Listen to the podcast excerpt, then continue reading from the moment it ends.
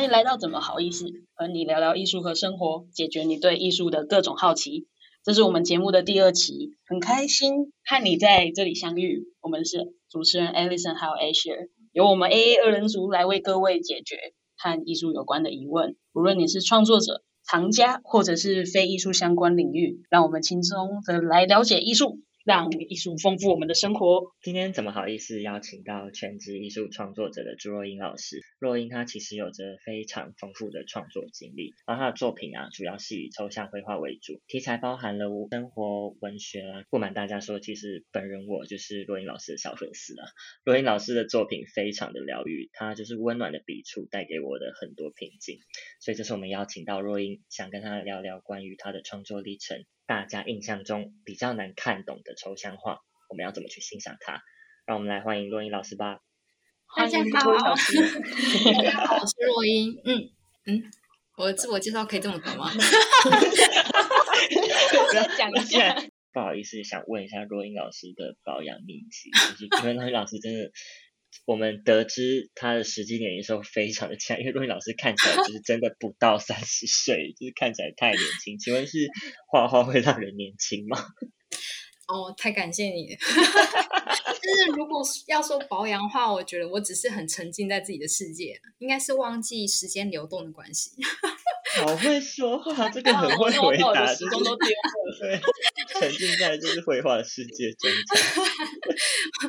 没有啦，开玩笑的，我没有真的 自，我没有觉得自己看起来很年轻啊，就当做是有分享到秘籍好了。对，然后想要问一下老师的，是从什么时候就开始做创作啊？嗯，我高中和大学其实都是美术科班是学生啊。所以其实我只是重新拿起画笔而已。契机的话，应该是呃，我在上一份工作待了四年，然后一切都很上轨道，很习惯。可是就是发现找不到自己内在的热忱，就觉得那不是我想要生活，所以我就决定离职，然后回到我一直都蛮喜欢的绘画创作，作为我的职业跟生活的一部分。那一开始我其实都是画的蛮写实的。嗯，抽象其实应该算是创作第一年我给自己最大的突破，那也算是一种自我探索，因为我想要知道说我要传传达的讯息和氛围能够怎么样更贴近的来表现，所以我在创作的很初期就开始尝试抽象的表现。那作品里面呢，就是我们有看到作品都是很线条很快速的在流动，就是我们可以感觉到它。呃，有时候我们没有办法辨识它跟现实中的元素，但有时候它我们又可以隐约看得出来，像是有时候会看到花、树或者是城市。那老师你是怎么去辨别，或者是说你是怎么去判断说你什么时候纯粹的，就是我们没有办法去去怎怎么去掌握那个平衡？就是有时候我们完全认不出来它是什么，或是有时候我们可以隐约看得出来。这这对你来说是呃你在创作中有怎么样去去思考这件事情吗？嗯，我觉得这个问题牵涉到我们的潜意识问题啦。因为，呃，像我们接触过到的一些元素，哎，我举个例子好了，像是我们都吃过苹果，也看过苹果，所以当我们看到红色有点像苹果形状的图案时候，我们就很容易的去联想到苹果。那我的创作其实就是还蛮多在使用这种联想的方式去呈现。嗯，那你说，嗯，如果像那种。几乎看不太出来是什么东西的。我认为抽象画其实它有趣的地方也在这里。有时候抽象到你几乎什么都看不懂，可是其实没关系，它就是一个情境、一种感受而已。主要是看你就是收到什么样的讯息，这样。哇，关于刚刚那个苹果的部分，我真的是。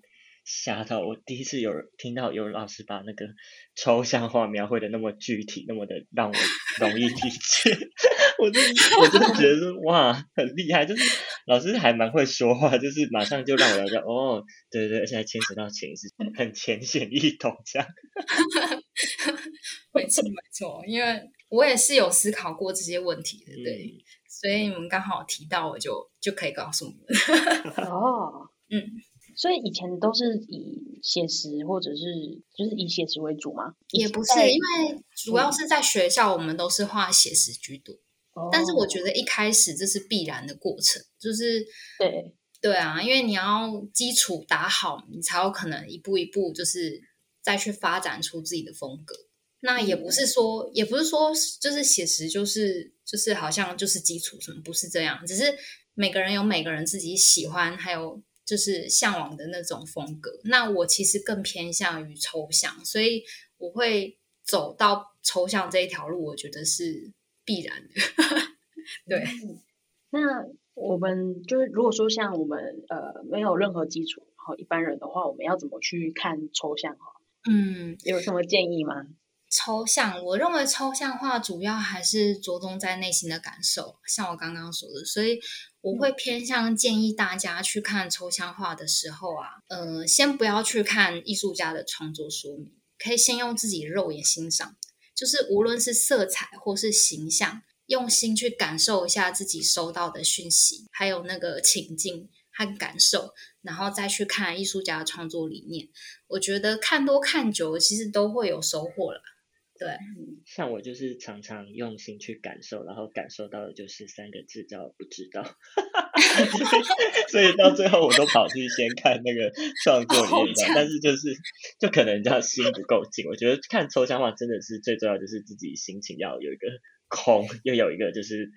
就是不要有任何框架去看啊，就是像老师说的，对对对就是真的可能先是不要去看创作理念，不然你就会可能会有一个既定的想法，反而偏离了那个时候，呃，可能画家想要带给你真实，就是最纯粹、嗯最直接的感觉，这样子。对，先去感受一下那个感觉，然后也可以就是用颜色来带入啊，比如说你看这个颜色给你什么样的心情、什么样的心境，像红色可能就比较强烈，它可能是热情或是比较刺激的那种色彩。嗯，对，就是我觉得看多看久了就会有收获。可是就是给给的建议，当然就是先自己体会一下，然后再去看创作里面。对讲到红色特别的色，就是很强烈的色彩，就想到老师的一个作品叫《花神》，就是老师常就是说，就是自己呃取材于日常事物啊，然后仅心中所思，或者是文学题材。想问老师说，大概就平常是怎么样的选择这些题材的？是特别喜嗯欢吗？还是就是有一个少女心的感觉？哦，我其实一般是蛮随心去创作的，嗯所以我其实不会一开始就设定好要画什么，嗯都是看最近的生活或是喜好来进行创作。《红楼梦》系列其实就是因为我当时很喜欢看《红楼梦》，就满脑子都是《红楼梦》的画面。我在 创作的时候，其实就会不自觉的去把心境所想投射到作品上。所以当我在画图的时候，就很容易发现自己，哎，其实自己正正在画的可能就是《红楼梦》里面的某个场景，然后我就会继续朝那个方向去处理画面。那系列部分其实也是用这种方式衍生而来的。真的就是心之所想，就会随着画笔来呈现出来。听起来超浪漫，对，老师真的是一个非常浪漫的人，对。对，就也想再问一下老师，常常会看到老师在介绍自己作品的时候会放参考用的图书，这部分其实跟我们一般所见到的呃其他艺术家可能不太一样。那这一点是有什么特别的用意吗？他们通常都是作品跟创作理念这样，然后不会特别再去用参考图书来介绍这幅作品。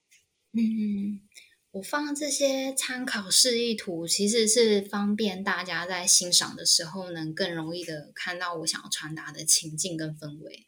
因为我一开始尝试这么做之后，其实蛮多人给我的反馈都是说很喜欢，也更能融入情境。那我就觉得其实就蛮开心，也蛮有成就感，所以后来就都一直这么做。真的是蛮亲民的，因为看到老师就是常常发文章，然后看到很多作品旁边都会有参考书，就是像我这种可能平时对艺术就是真的是艺术白痴，就是但是喜欢艺术啊，但就是不太怎么懂怎么去观赏或欣赏一幅画的人，就是新手会非常非常的友善，真的是感恩大德。不会啊，我觉得会去欣赏的，其实都有那种艺术的细胞在啦，不用担心真的。好感动。每次都听到老师，就老师就跟人就跟画一样，就是充满了鼓励，就是很温暖温馨。对，然后也想问一下老师，就是呃，在创作之后，觉得为你的生活带来什么改变？先说为我的生活带来改变，看到老师的创作就是非常的温暖，就每次都觉得嗯更有力量这样子。但我觉得，与其说创作对我生活改变，我觉得更像是创作成为我生活的一部分。它唯一改变我的大概就是作息，但是创作，但是创作让我更认识我自己。就是我能在创作的时候和自己的内在对话，其实就有点像静心冥想。我会说它是一种不孤单的独处吧。好好诗意的一句话，有如那个打字一般，慢慢的浮现在我脑海里。我还想了一下什么意思，哦，不是好孤单，是什么？不不孤单的独处，不孤单的独处。对，我我要把这，你刚我把你的内心的想法讲出来，好孤单。对我本人很孤单，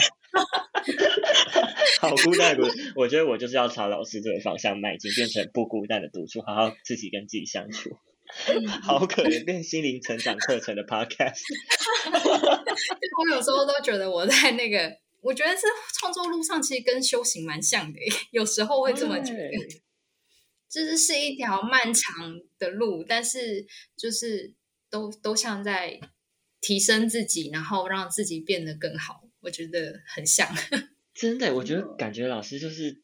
修行有成，真的是修行有成。就是我平常有在冥想，就平常就跟老师讲话，就是真的很温柔、很舒服，然后感觉就是就真的就是很温柔。我觉得就大家听到，我相信观众们就听到老师的声音，就就已经感到那种很受不了的温暖了，就是真的很很甜，然后就是人又漂亮，这样助人有术的。就是都是你们太抬举我了，老师，那我想要再问一下，就是刚的参考图书的那个部分啊，就是在发想作品的时候啊，你是先从会会那些参考图书会影响到你吗？还是说你是先呃自己先画完以后才去找到？哎，这个跟我想要表达就是呈现有点像，是那个顺序是我自己先画完，嗯嗯，对。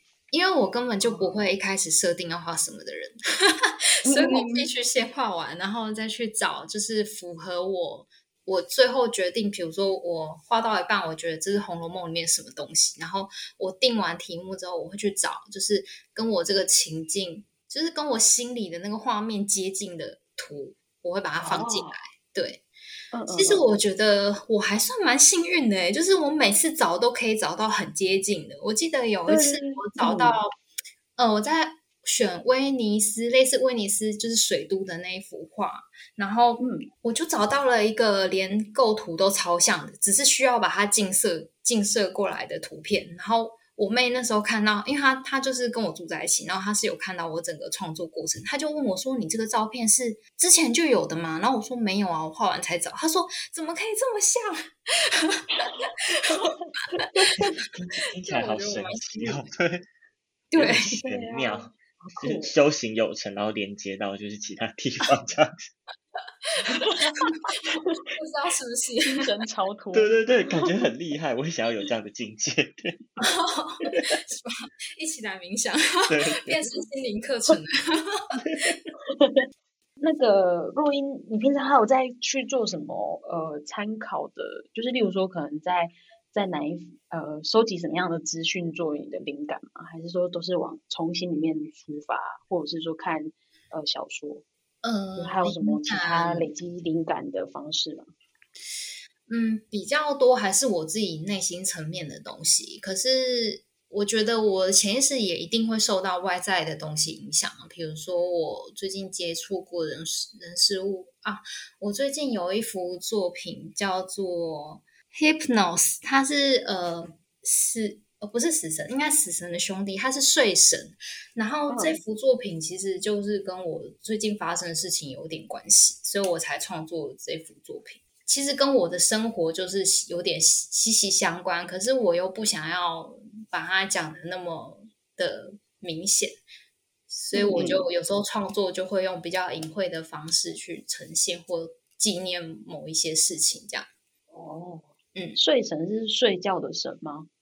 对，睡神是睡觉的神，那它其实也是跟那个呃我们的麻醉这个英文其实是就是从它的名字延伸而来，它是一个希腊的神。